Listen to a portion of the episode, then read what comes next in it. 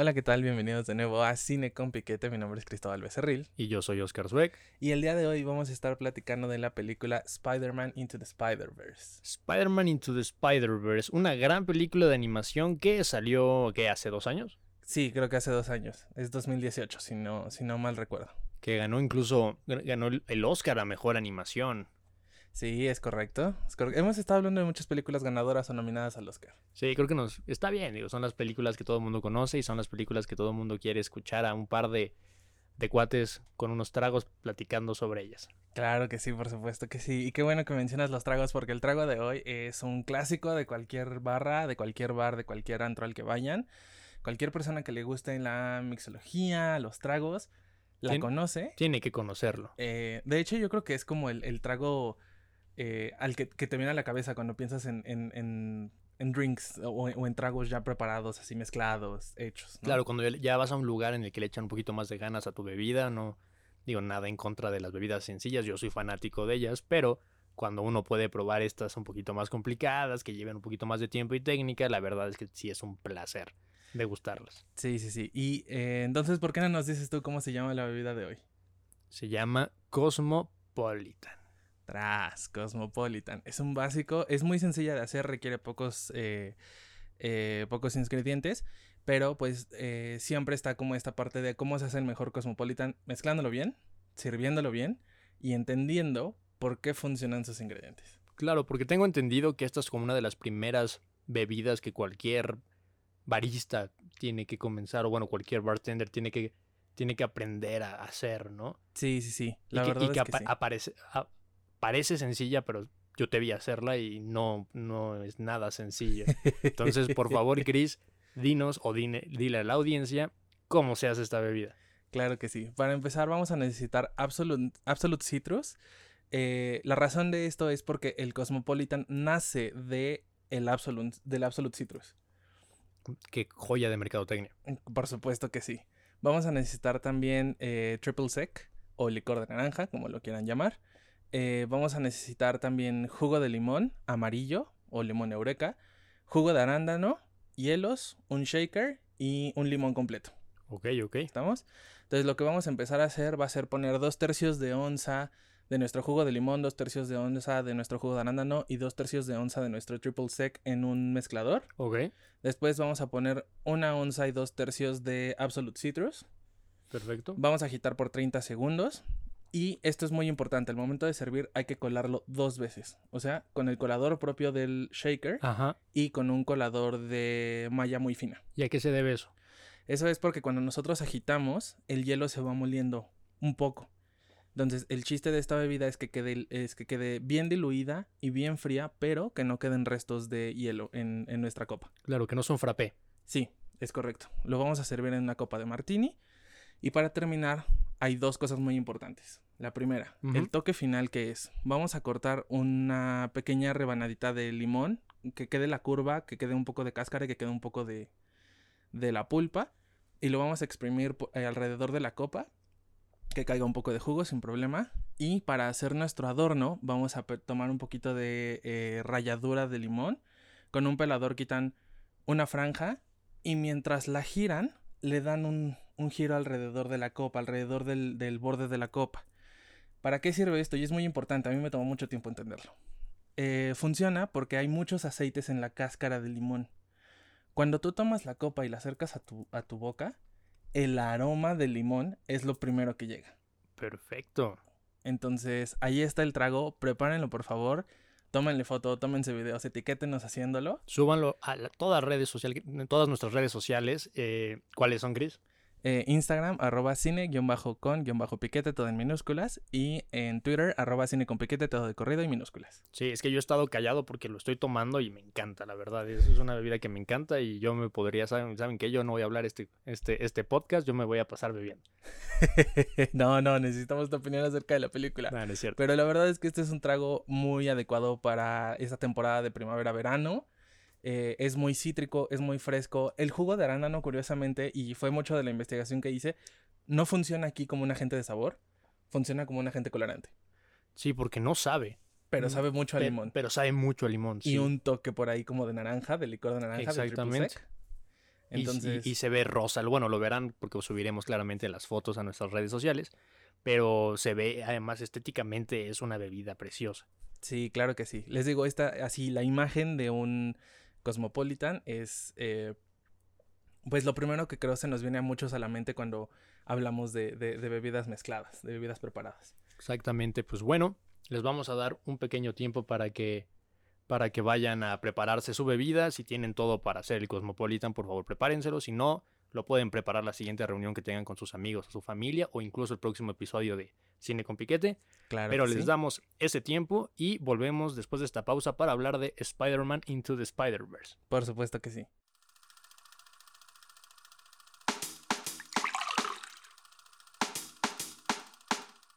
Bienvenidos de vuelta a Cine con Piquete. Esta semana, como lo hemos dicho, estaremos hablando de Spider-Man Into the Spider-Verse mientras bebemos un delicioso Cosmopolitan. Uy, claro que sí. Esperemos que se- ya se hayan preparado su trago y estén, ya estén aquí para acompañarnos durante toda esta hora. Y recuerden, siempre con medida. Por supuesto que sí, siempre con medida.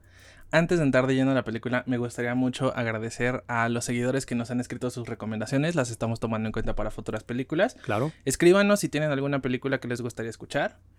eh, si tienen algún trago que les gustaría que probáramos aquí. Perfecto, sí, por favor. Hay que iniciar esa... Nos encanta esa conversación con ustedes en nuestras redes y, y claro, los tomaremos en cuenta y veremos las películas y prepararemos los tragos. Por supuesto que sí. Dicho eso, eh, esta película fue un capricho mío. Sí, sí lo fue. Eh, yo, yo quiero aclarar. Porque yo sé que hay muchos fans de Marvel y es un tema un poco delicado, todo este canon de las películas. Bro, yo ya me metí en una bronca con los fanáticos de Star Wars. Bueno, sí. Pero, pero bueno, yo, yo quiero aclarar. No estamos aquí hablando un poco. no, más bien, no vamos a hablar de qué relación tiene con las otras películas. Eh, yo personalmente no soy muy conocedor de los cómics como tal. Tengo algún conocimiento. Entonces también, por favor, siéntanse en la libertad de comentarnos. Sí, eh, corríjanos, porque ya, ya, ya han habido, ya ha habido varios de ustedes que nos han corregido algunos datos que hemos dado mal y lo apreciamos mucho. Sí, totalmente. Dicho eso, ¿qué película? Es una gran película y yo he de partir del punto que yo no soy fanático del cine de Marvel. O sea, no sé, no, no, no, no, no es, no es algo con, como que me atraiga demasiado. Como bien lo has dicho, tampoco, tampoco fui fanático de los cómics, no le entiendo mucho del asunto y en general no son películas que me llamen mucho la atención. Por eso, cuando salió esta película animada, primero no quería ir a verla, la verdad, no, no, yo, bueno, tuve la fortuna de poder verla en cine antes de que el COVID nos, nos diera en la torre a todo el mundo, Ugh, pero, pero cuando fui a verla, la verdad es que salí gratamente sorprendido y, y, y me pareció una gran, una gran obra fílmica. Fíjate que yo tuve la mala fortuna de esperar demasiado y ya no la pude ver en el cine. Yo soy una persona que disfruta del cine con personas. O sea, he ido al cine solo, me gusta ir al cine solo, pero esa película en particular yo la quería ver con alguien. Sabía que, que necesitaba verla con alguien. Claro. Nunca se dio la oportunidad de verla con nadie y al final se fue de cines, de pantallas y yo dije, bueno, no, no me perdí de mucho, ¿no? Gran error mío, me perdí de mucho. Esa película se tiene que ver en la pantalla grande. Es, es que es una experiencia. Yo lo, yo lo catal- catalogaría de esa forma. Es una experiencia visual y sonora. Sí. Porque, bueno, para que no para que aquel que no lo haya visto o aquella persona que no lo haya visto, bueno, es una película animada de Spider-Man, uno de los personajes más famosos de, de Marvel. Yo creo que, pues, si vemos la historia de las películas, podría, no sé, me corrigen, creo que es salvo Batman y Chance Superman, pero de Marvel es como el superhéroe con más películas, ¿no? No lo sé, a estas alturas ya con todo lo que va del universo de Avengers, no, no creo que no. Pero ponle tú así, o sea, tenemos las tres primeras con Tobey Maguire, Ajá, que a todo el mundo nos tocó cuando éramos niños. ajá. Y fue las películas que todo el mundo íbamos con nuestra, nuestras palomitas, todos pequeñillos, a ver cómo, cómo Toby Maguire se daba en la torre con el, con el duende verde. Uf, Willem e- esa Dafoe. escena es magistral. Es que el duende verde era Willem Dafoe, ahí nada más. Entonces, es Pero, que- pero, pero tenemos también el hijo del, del Duende Verde era... era este James Franco. Este, un buen cast, la verdad, sí tienen un buen cast. Eh, tenemos esas tres, luego Andrew Garfield, otro gran actor, hizo dos. Yo nunca vi ninguna del- de las películas de Spider-Man con Andrew Garfield. Yo sí vi las dos, la verdad, sí dejan mucho que desear. Y yo no lo digo desde una perspectiva de alguien que diga como, ah, no, es que los cómics son por otra parte. Sencillamente las películas son, son lentas, son aburridas. Ok. Y bueno, y luego las nuevas de Tom Holland, y le agregamos esta, yo creo que sí ha sido uno de los superhéroes como más filmados en la historia. Si ustedes tienen idea de esto, coméntenos, estaría interesante saber o, rectificar. Fact check. Pero, pero ya. pero tomando el punto, es, es, el siguiente. O sea, creo que Spider-Man es un personaje con el que al menos los millennials podemos generar empatía. Es que, ¿sabes qué? Es eso. Creo que Spider-Man tiene la característica de ser un personaje eh, muy humano. O sea, es, es, este personaje que no tiene. que no inicia por un trauma. Bueno, sí, sí, sí inicia por un trauma pero que no es como tan dramático. O sea, es, una persona citadina que tiene una vida cotidiana y entonces, ¡pum!, sucede algo extraordinario. Mm, porque e, es eso, o sea, el, Parker, es, o sea, bueno, esta película no se trata de Parker, pero bueno, sí y no. Pero es, es un chavo de, Nueva York, güey, que no tiene un clavo, o sea, no es un clase mediero de Nueva York, no es, no es un superhéroe acá que, que nació para ser el mejor soldado. No es Batman, que... nada más la venta dinero el problema. Exactamente, o, Tony Stark es lo mismo, bro. Es como, bro, es, correcto, es correcto. La definición de un, superhéroe, un, super, un superhéroe white sican. Pero, este, el Parker, y en este caso, creo que es también uno de los puntos importantes de la película, el nuevo personaje que sé que lo presentaron en los cómics, pero es la primera vez que sale en película de Miles Morales. Afrolatino. Un personaje afrolatino que es el superhéroe, hermano. O sea, esto viene después de Black Panther, que fue el primer personaje afroamericano que se fue representado. Sí, porque Black Panther es del 2017. ¿O fue el mismo año? Mm, no recuerdo. Habríamos que checar eso. Pero sí, vamos, es de esta generación de superhéroes que ya hablan un poco más de la inclusión, eh, de la inclusión racial, eh, de, de, estos temas un poco más, más delicados, podríamos decir, para el cine antes de. Claro. Que empiezan a abrir una conversación y qué bueno. Es súper necesario. Súper, súper bien por eso. Y sí, pues eh, vemos la historia de Miles Morales. A mí hay algo así. Eh, de entrada, eh, ver la animación es un poco diferente. Porque es muy reminiscente a esta animación que salió de uno de los últimos, si no es que el último, creo, juego de Prince of Persia que es muy gráfica, pero no pierde la cualidad de ser 3D.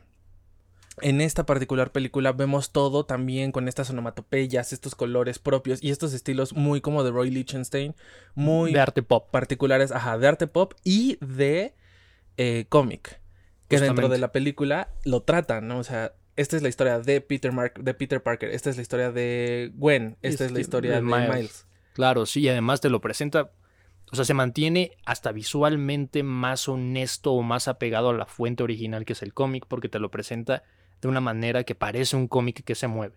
Sí, es correcto, es correcto. Ahora, tú, tú mencionabas que nunca habías visto esto, te voy a corregir.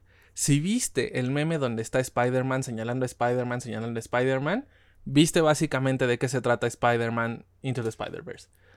Es cierto, lo único que no me acuerdo es si el meme salió por la movie o...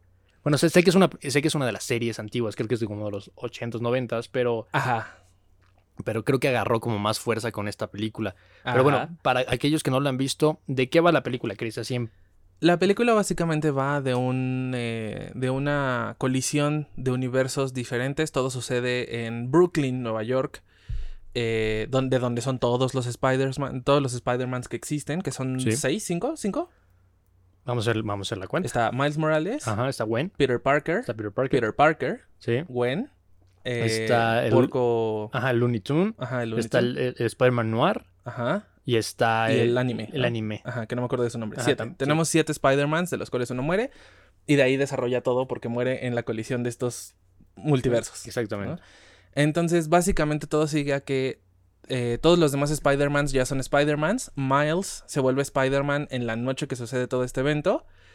Y eso me gusta mucho. Rompen mucho esta cuarta pared en enseñarte que todos los Spider-Mans tienen un detonante para ser Spider-Man, que es la muerte de alguien allegado. Exactamente. Me gustó que la historia de Gwen es un amigo. Sí. La historia de Noir es su padre. Sí. Y los demás son sus tíos. Sí.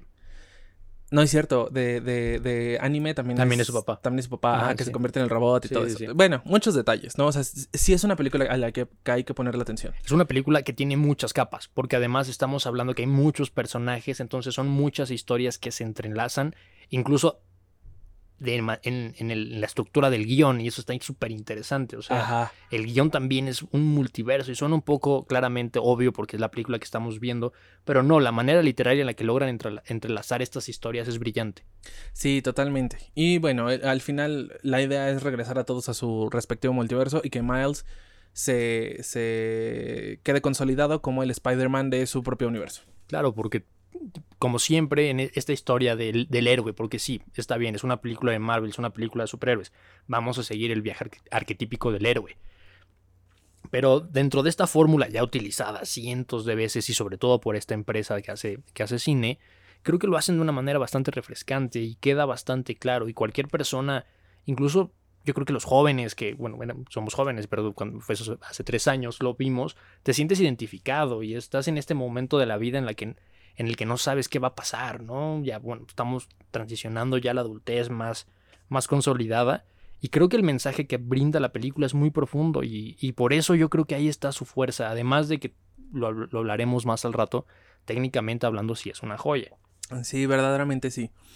A mí me gustaron muchas cosas. O sea, yo creo que eh, dentro de, bueno, desde que salió hasta acá me han surgido de repente muchas, eh, como muchos easter eggs o estas, ¿cómo decirlo en español? Como... Sí, creo que no hay un término. Este como referencias, ¿no? ¿Mande? Como referencias. Ajá, estas referencias que hay a lo largo de la película. Y yo creo que la más icónica son los Jordan 1, que hizo que cuando salieron la reedición retro de esos Jordan, ahorita creo que son de los Jordan más caros que es hay. Que son hermosos. Están preciosos. Yo quisiera unos Jordan 1, invariablemente del, del esquema de color. Nike, patrocínanos y mándanos unos Jordan, porfa. Por favor, si alguien conoce a Nike y le gustan los creadores, este que nos busquen. Estamos ahí en, Spotify, en todas sus redes. Por favor. este, no, pero eh, aparte de eso, eh, por ejemplo, esta escena donde hay un diálogo que dice, es que es un Banksy, ¿no? O sea, esta burla propia de también lo que es Nueva York, lo que es esta idea de Brooklyn, que se ha gentrificado, que era antes un barrio para gente pobre y de color, ahora ya es un barrio así súper... Claro, e, e, era el barrio de las personas que vivían en Nueva York, pero no, no tenían el capital para vivir en Manhattan, porque todo el mundo sabemos que vivir en Manhattan solamente los millonarios.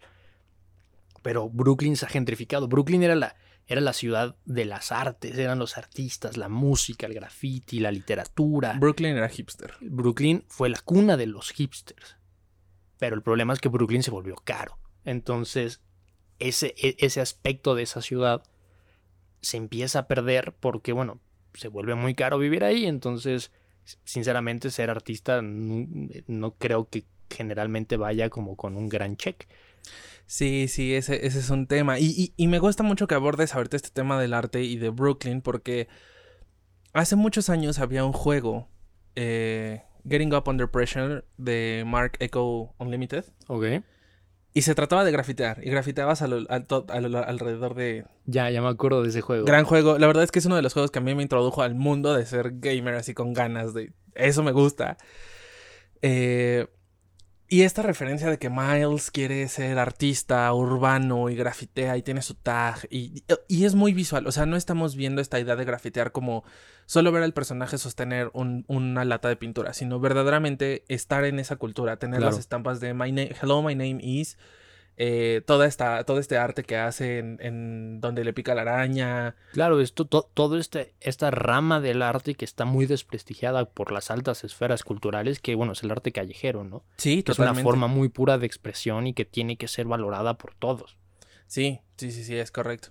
Me parece que la, que la película hace un muy buen trabajo en rescatar estas sutilezas de expresión y, y de validarlas a los ojos, eh, a la vista general, ¿no? Como de de retomar este, este término de cultura pop y quitarle lo clasista. Exactamente, quitarle lo, lo, no quiero decir, bueno, sí, lo clasista está perfecto, sí, como... Lo elitista. Lo elitista es la palabra que estábamos buscando, exactamente, quitarle lo elitista y, y presentar, porque además, toma en cuenta que estamos viendo un producto pop, sí. como es una película de Spider-Man y por, producida por Marvel. Sí. Y eh, creo que también está muy interesante que su mensaje también esté reflejado en su propia obra, ¿no? Y en su propio contexto, el contexto en el que fue concebido e, esta película.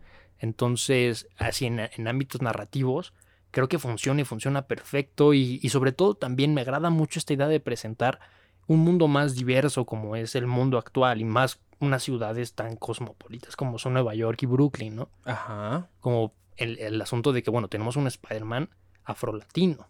Ah, exactamente. Entonces, y es un chavo súper inteligente, que va a la escuela, que además obtiene una beca para ir a una escuela un poco más elitista, en el que él, él es como sacado de su grupo de amigos y de su vida para, para ir a esta escuela porque sus papás piensan que ahí puede encontrar un futuro mejor. Y es, creo que es un tema que no tocan mucho, la neta, pero lo presentan lo suficiente como para que se empiece a generar esta discusión, ¿no? Y, y en general, ¿no? También el, el hecho de que hay una Spider-Man mujer. Sí, sí, ya tenemos esta parte que mucha gente, eh, no sé, yo siempre me he topado de repente con muchos comentarios acerca de eh, la inclusión de mujeres como superheroínas principales. Que dicen así, como es que ahora ya todas las quieren hacer mujeres, es que ahora... No, a ver, error. Sí, Siempre ha habido superheroínas. Claro. Es la primera vez que las estamos viendo en pantalla grande. Y No, eso es muy importante y es muy bueno. No, claro que sí, además es como eh, este típico argumento de, de vato dolido que, que es como de, no, es que mira, es que esta- esta película está bien forzada, es como, brother, es Marvel. Es que Todas sus películas están bien forzadas, funcionan, están padres, mucha lana, actores guapos, actrices guapas, sí, Simón, pero son forzadísimas y así funcionan, está padre, es lo que es. hay una... eh, El otro día estaba, estaba viendo un TikTok y esta chica decía, si te parece que nos están forzando personajes este, femeninos o LGBT, date cuenta que nos forzaron a ver una televisión totalmente hetero- heteronormada. Claro, es, cierto, porque es lo que había. Y es lo único que podían ver todas las personas. Y exactamente es eso. Y nada más que como se empieza a romper lentamente, pero ahí va, este, el asunto de la representación, pues bueno, va a haber gente que sus sentimientos se van a ver afectados, la verdad. Sí, pero bueno, el punto no es... El punto es siempre tener cuidado en no invalidar la representación. Exactamente, es justo es eso. Y además, una re- porque es cierto, también hay que pasar. Hay representaciones, bueno, películas buenas, películas malas. Es una muy buena película y la forma en la que se presenta Spider-Gwen es un, es un gran personaje.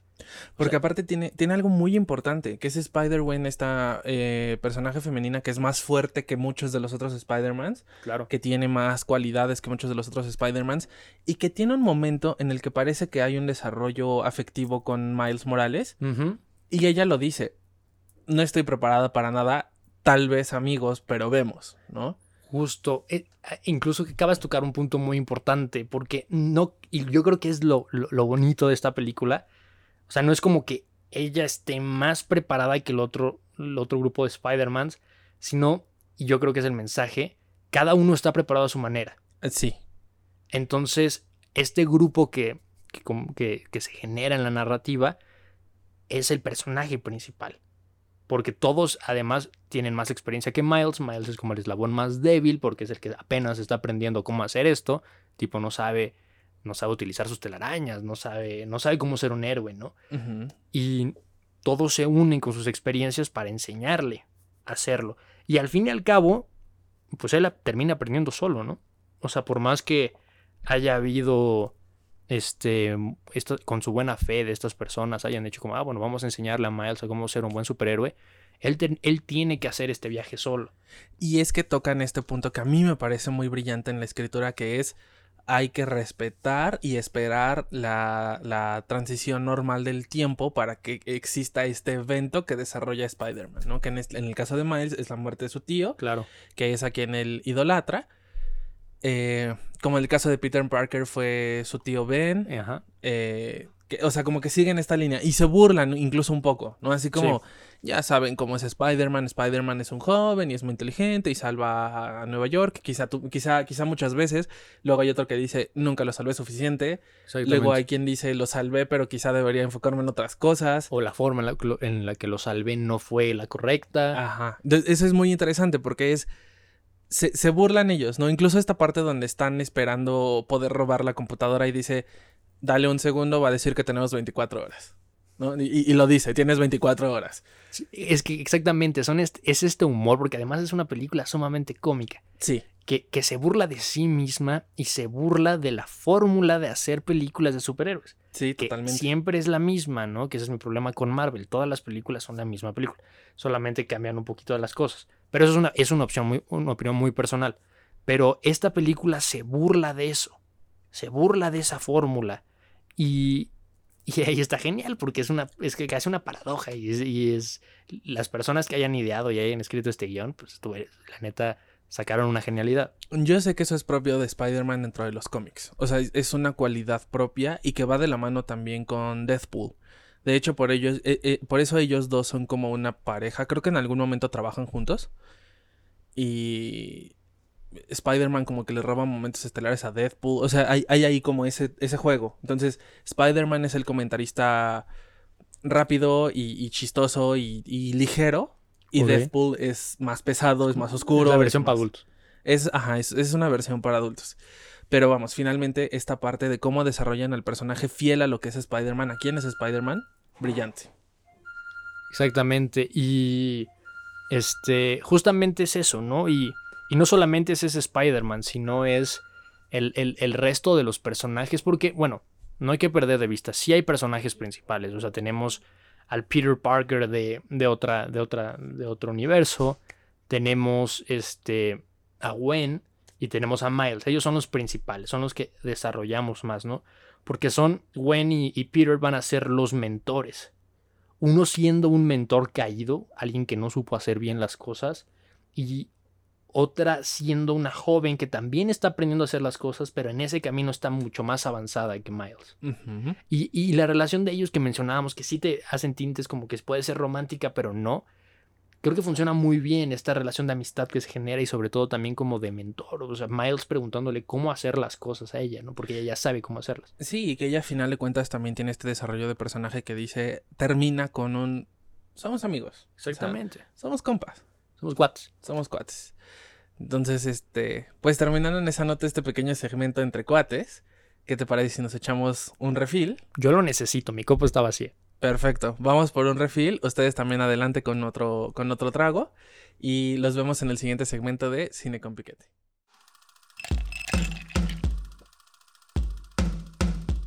Hola, ¿qué tal? Bienvenidos de nuevo a Cine con Piquete. Estamos ya después del refill. ¿Qué tal te sientes, Oscar? ¿Cómo vas con los tragos? Está delicioso, pero bueno, si es un trago bastante potente, hay que entrarle con respeto. Sí, sí, sí. Esta es la razón. Nosotros por fin entendimos el día de hoy por qué los tragos son tan caros en Estados Unidos y por qué la gente dice, me tomé tres y me sentía mal.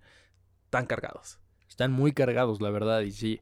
Sí siguen estando muy caros, pero sí están muy cargados, se ven muy bonito y pues sí, insisto, hay que, hay que tener cuidado porque parece que son solamente como una bebida refrescante y no, estas cosas te tumban. Tomen responsablemente. Siempre. Pero bueno, retomamos, seguimos hablando de Spider-Man Into the Spider-Verse.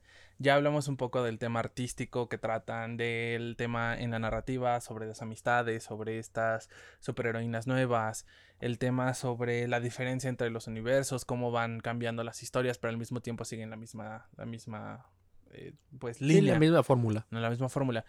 Y entonces me gustaría preguntarte algo que yo sé que me vas a poder contestar muy bien. Eh, ¿Qué opinas de la música? Uf. Gran soundtrack. O, sea, hay que empezar a decir que la piedra angular del soundtrack es una rola de Post Malone. Lord Malone. De Lord Malone. Entonces, ya con eso me ganaron. Y además es un gran banger como es Sunflower yo creo que desde que salió he escuchado esa canción diario. ok, ok. Ya llevas dos años con esa canción en tu Spotify. Está en Spotify, exactamente. Y además, pues sí, es, es la música, no solamente esa canción. Eh, engloba muy bien la narrativa, la acompaña muy bien y ayuda, ayuda como a incrementar esta, esta, e, esta historia y a estos personajes, pero sin necesariamente como tomar la batuta que luego puede pasar, ¿no? Que tienes películas con un soundtrack muy bueno pero pero la película es mala porque se te va, la música le gana la historia, ¿no? Y aquí no, la, música se acompaña perfectamente. Este, esta, esta, esta canción que está en este momento catárquico, ya clímax de la, de la narrativa como es cuando Miles decide dejar, saltar. Tomar ese El What's Up Danger, ¿no? Ajá. Este, es genial, esa escena, eh, vamos a hablar justamente de esa escena. ¿Qué piensas de esa escena, Cristóbal? Me parece que es lo que engloba lo que fue Spider-Man Into the Spider-Verse. O sea, si hay alguien que tuviera mucha flojera de ver una película muy buena, no, no entiendo por qué la daría flojera, pero si hubiera alguien y tuviera que ver cinco minutos de la película nomás, es esa secuencia. Es que justamente todo. O sea, desde el hecho de que des- eh, bueno, la narrativa nos lleva a que ya tiene que decidirse, o sea, si sí va, va a ser Spider-Man o no, si sí va a ser, va a tener la posibilidad de, de luchar por sus ideales, y llega a esta torre y se avienta. Pero, cinematográficamente hablando, el lenguaje visual, cuando está cayendo, la cámara está invertida. Ajá. Entonces él no está cayendo, Está él se está elevando. Ajá. Entonces yo cuando estaba viendo eso en la pantalla de cine dije, ¿qué es esto con la canción? El rap luego empieza los bajos a caer durísimo, está... No, fue en ese momento que dije, ok, esta película es muy buena. Ok, muy bien, muy bien. Estoy en todo, en todo de acuerdo contigo. La verdad es que este no va a ser un, un- un- una discusión como la de Harrison Ford. Ah, ¿cómo? ya se me censuro para no, para mantener este programa familiar. Bueno, nuestra etiqueta es explícito. Exactamente, o sea, como chingas. Uh, consíguete otro, otro co-host. Yo ya me voy. Esto fue Cine con Piqué. Harrison Ford. Y yo fui Cristóbal. Ay. Ah, no, pero, pero sí, esto finalmente es, es, es- es un elemento que va al mismo nivel de la gráfica, de la narrativa, del guion, de... incluso hasta la actuación de voces. O sea, es totalmente Estoy acertado. de acuerdo. Eh, eh, a mí, por ejemplo, si bien el Spider-Man de Looney Tunes no es particularmente principal, la voz de John Mulaney Queda perfecto. es perfecta. Y dicho eso acerca de Spider-Man, me gustaría abordar un poco el tema de Liv o Doctor Oct. Y me gustaría empezarlo porque somos amigos con esta escena donde llegan a robar su computadora para buscar la solución a este, esta colisión de universos. Claro. Porque lo primero que vemos es el escritorio de la computadora de Liv.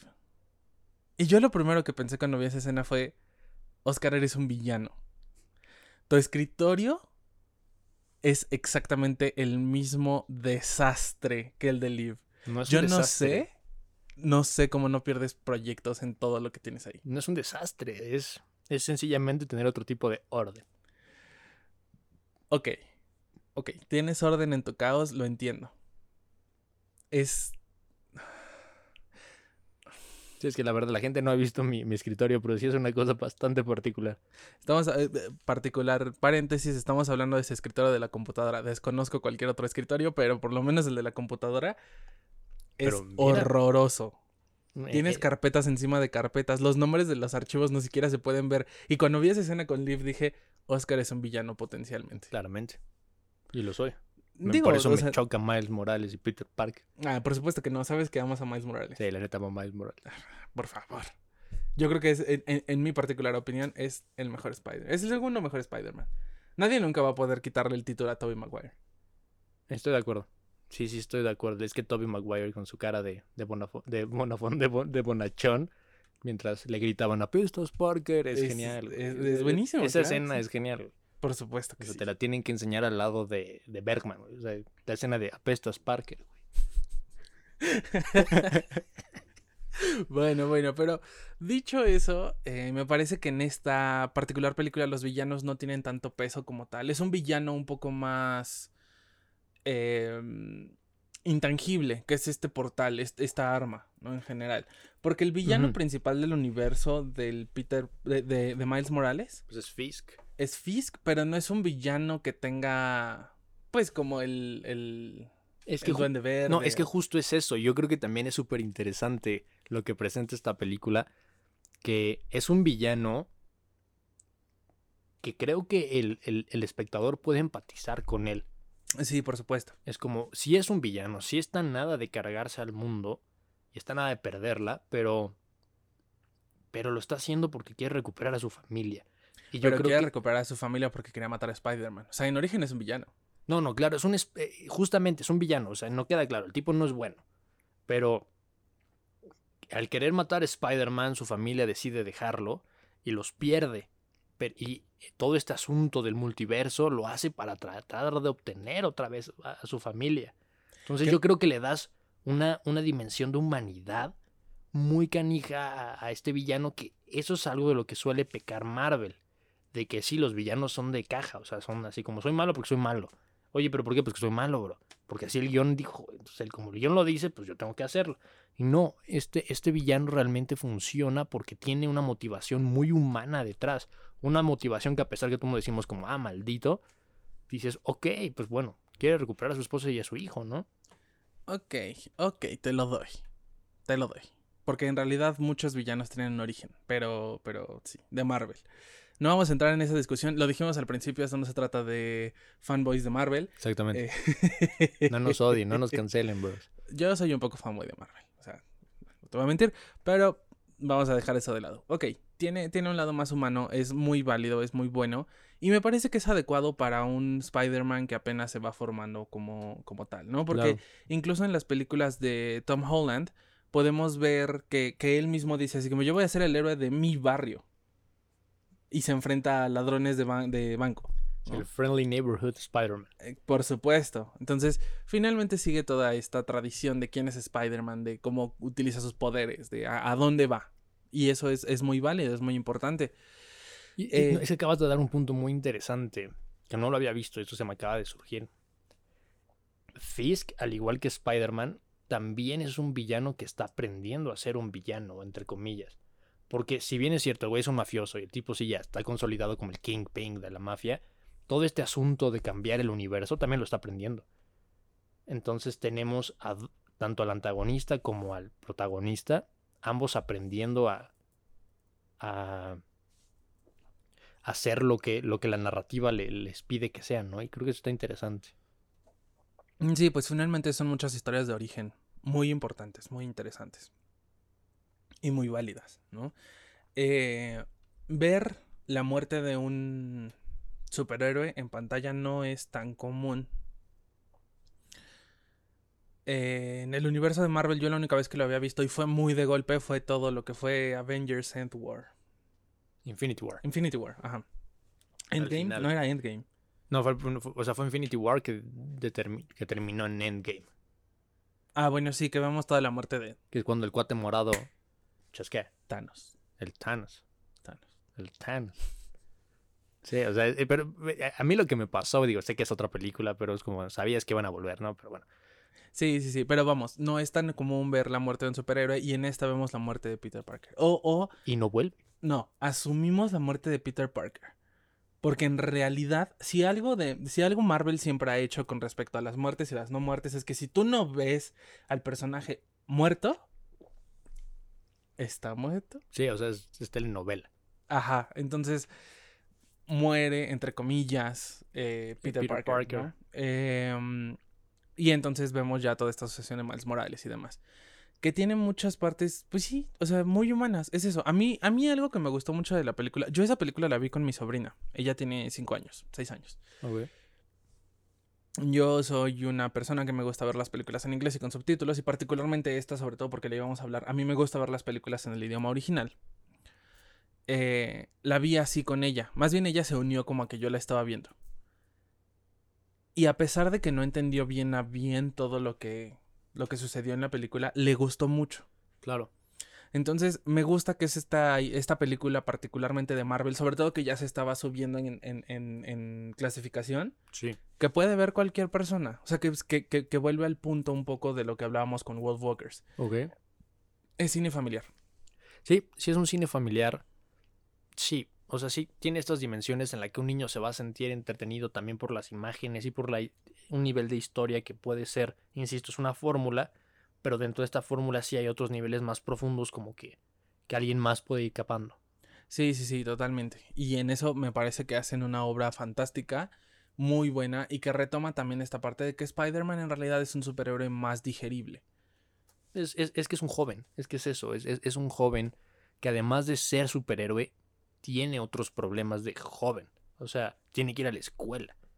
Tiene es, un, es una hormona andante, entonces le gustan chavas, le gustan, le gustan personas y, y son cosas que uno se puede sentir un poco más, más relacionado, si dices, o sea, sí, Spider-Man utiliza el metro. O sea, es, son, son, esos pequeños detalles que hacen el personaje un poquito más accesible a la gran mayoría de, de las personas que lo ven, ¿no? Y creo que sí, es, es, una gran película, es una gran película que, que tienen, bueno, claramente fue un trabajo muy profundo de muchas personas, incluso para el que no lo sepa, hubo muchos animadores mexicanos que estuvieron trabajando en esta película, que ganaron el Oscar porque la película ganó mejor película. Animada. Este, animada, claro. Este, y es bueno, también está bien tener la representación mexicana en, en- en estos, en estos grandes premios, porque además ese año iba en contra de otra gran, gran, otro gran filme como fue Isla de Perros. O sea, no hay que olvidar que esta película le ganó a Isla de Perros. Que si bien es cierto, yo lo, he mencionado en programas anteriores, a mí me parece que sí, el, el- el Oscar a Mejor Película Animada siempre está arreglado para que lo gane Disney. Creo que este año, eh, bueno, este, ese año, pues bueno, creo que sí está bien ganado. A pesar de que a mí Isla de Perros me parece una obra muy, muy, muy, muy buena.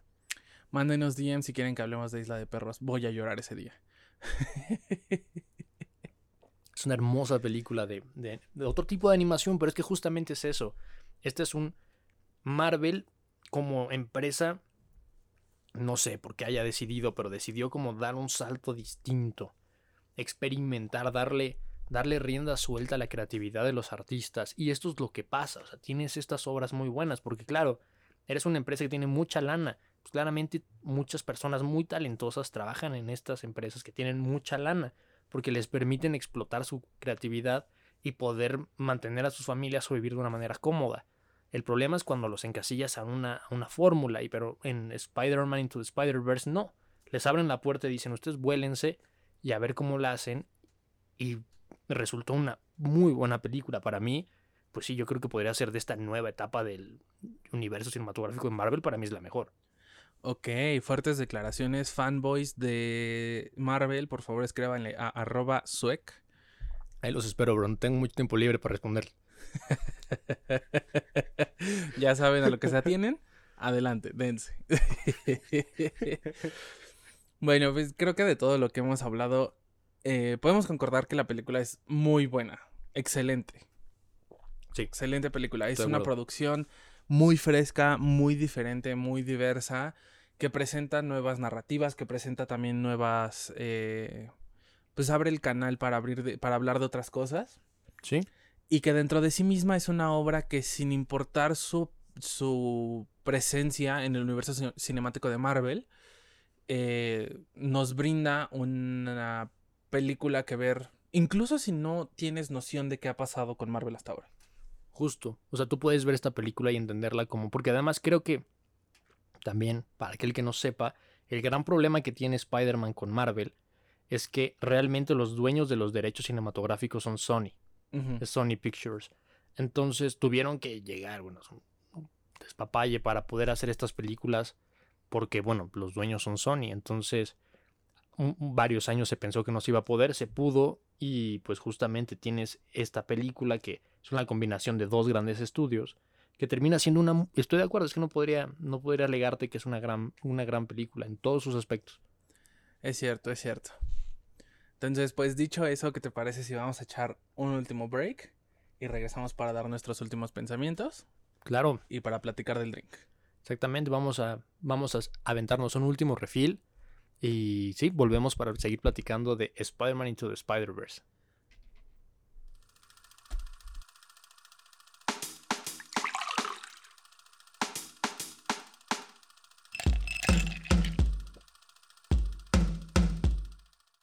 Bienvenidos de vuelta a Cine con Piquete, a esta última sección del episodio de esta semana en el que hemos estado platicando de Spider-Man Into the Spider-Verse. Es correcto, es correcto. Pero yo la pregunta que te quiero hacer, Chris, después de ya, ya hablamos de la película, sabemos que es muy buena y realmente recomendamos a todo el mundo verla. ¿Por qué esta bebida? ¿Por qué el Cosmopolitan? A ver, aquí les va. Cuando decidimos hacer esta película, eh, yo me puse a investigar de tragos particulares de Nueva York. El trago más representativo de Nueva York es el Manhattan. Ahora, ¿qué sucede con el Manhattan?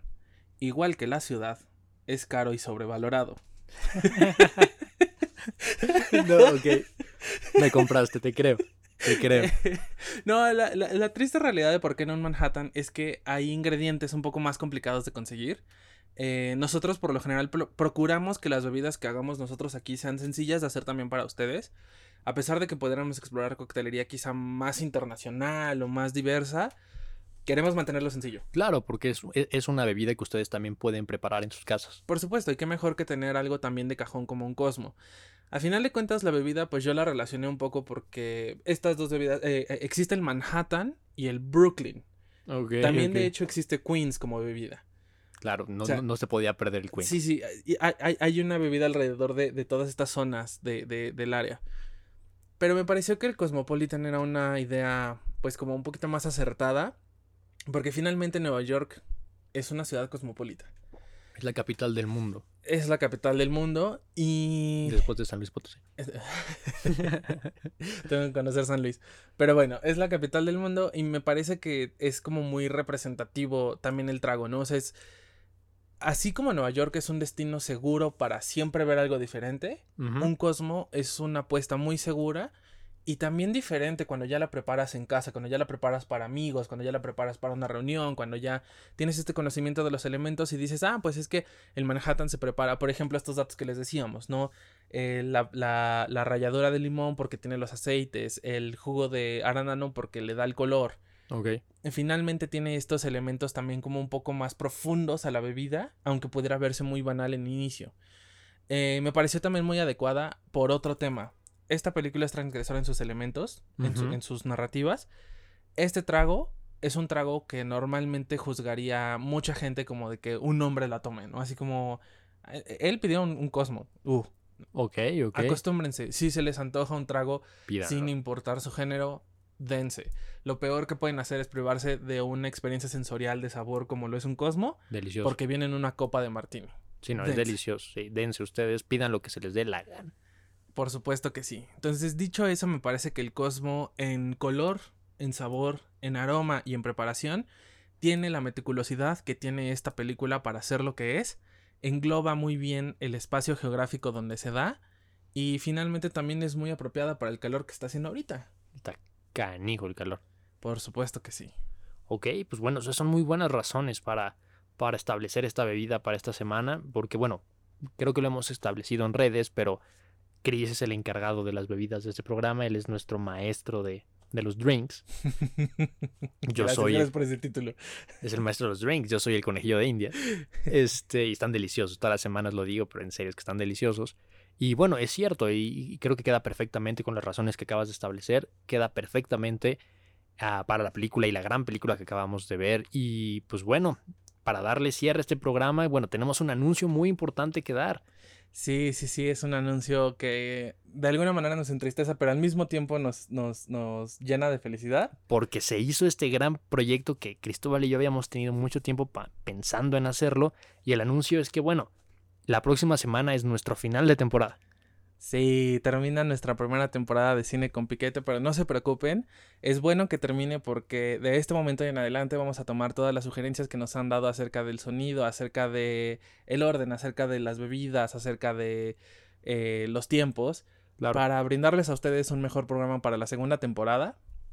Sí, justo, nos vamos a poner a trabajar para hacer este programa mejor para ustedes, nuestra audiencia, y que lo disfruten todavía más. Vamos a, todo lo que nos comentaron lo vamos a tomar en cuenta. Entonces, de igual manera, si hay comentarios que ustedes todavía tengan y tengan un poquito de reserva de decirnos, sin pena alguna, escríbanos a nuestras redes sociales, de nuevo se las digo, Instagram, arroba cine-con-piquete, todo en minúsculas, y Twitter, arroba cine con piquete, todo de corrido y en minúsculas.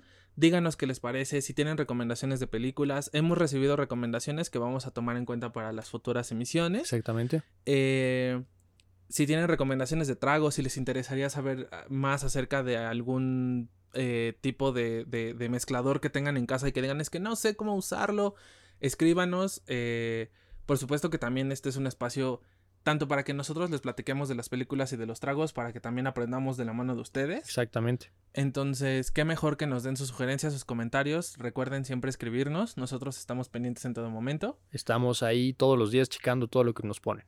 Y pues nada más para que estén al pendiente, la próxima semana vamos a hablar de Kill Bill, parte 1 y 2.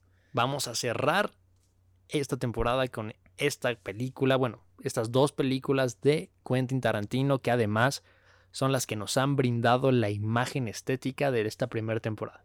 Claro, esa foto muy reminiscente a Perros de Reserva, pero también esta forma de, de Tarantino de hacer sus portadas y evidentemente la fuente y los colores. Entonces, Eh, prepárense, vean esas películas si es que no las han visto, vuelvan a verlas si es que no las han visto en mucho tiempo para refrescar algunas cosas. Claro. Eh, y pues aquí los vamos a esperar la semana que viene con eso. Y si tienen alguna sugerencia sobre con qué película tomar nuestra identidad de la siguiente temporada, bienvenidos son. Va a ser bienvenido. Escríbanos, por supuesto que sí.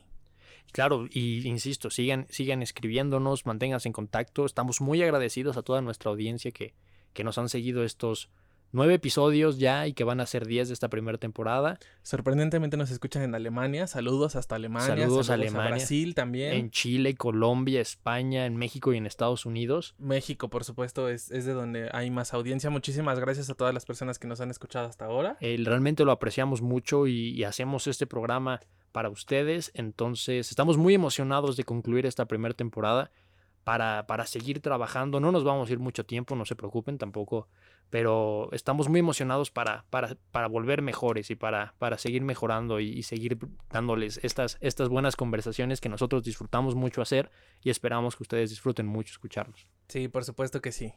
Pero bueno, mientras tanto, recuerden escuchar los episodios que se hayan perdido, escuchar de nuevo los episodios que más les hayan gustado. Por favor. Eh, nosotros estamos siempre en nuestras redes sociales. Se las repito una última vez. Una última vez, no está de más. Instagram, arroba cine-con-piquete. Y Twitter, arroba cine con piquete. Eh, escríbanos, recuerden, tragos nuevos, películas que ustedes quieran escuchar. Y por supuesto, cualquier otra cosa, nosotros estamos encantados siempre de leerles. Exactamente. Entonces, bueno, los esperamos la próxima semana en nuestro gran final de temporada. Yo soy Oscar Zueck. Y yo soy Cristóbal Becerril. Y esto es Cine con Piquete.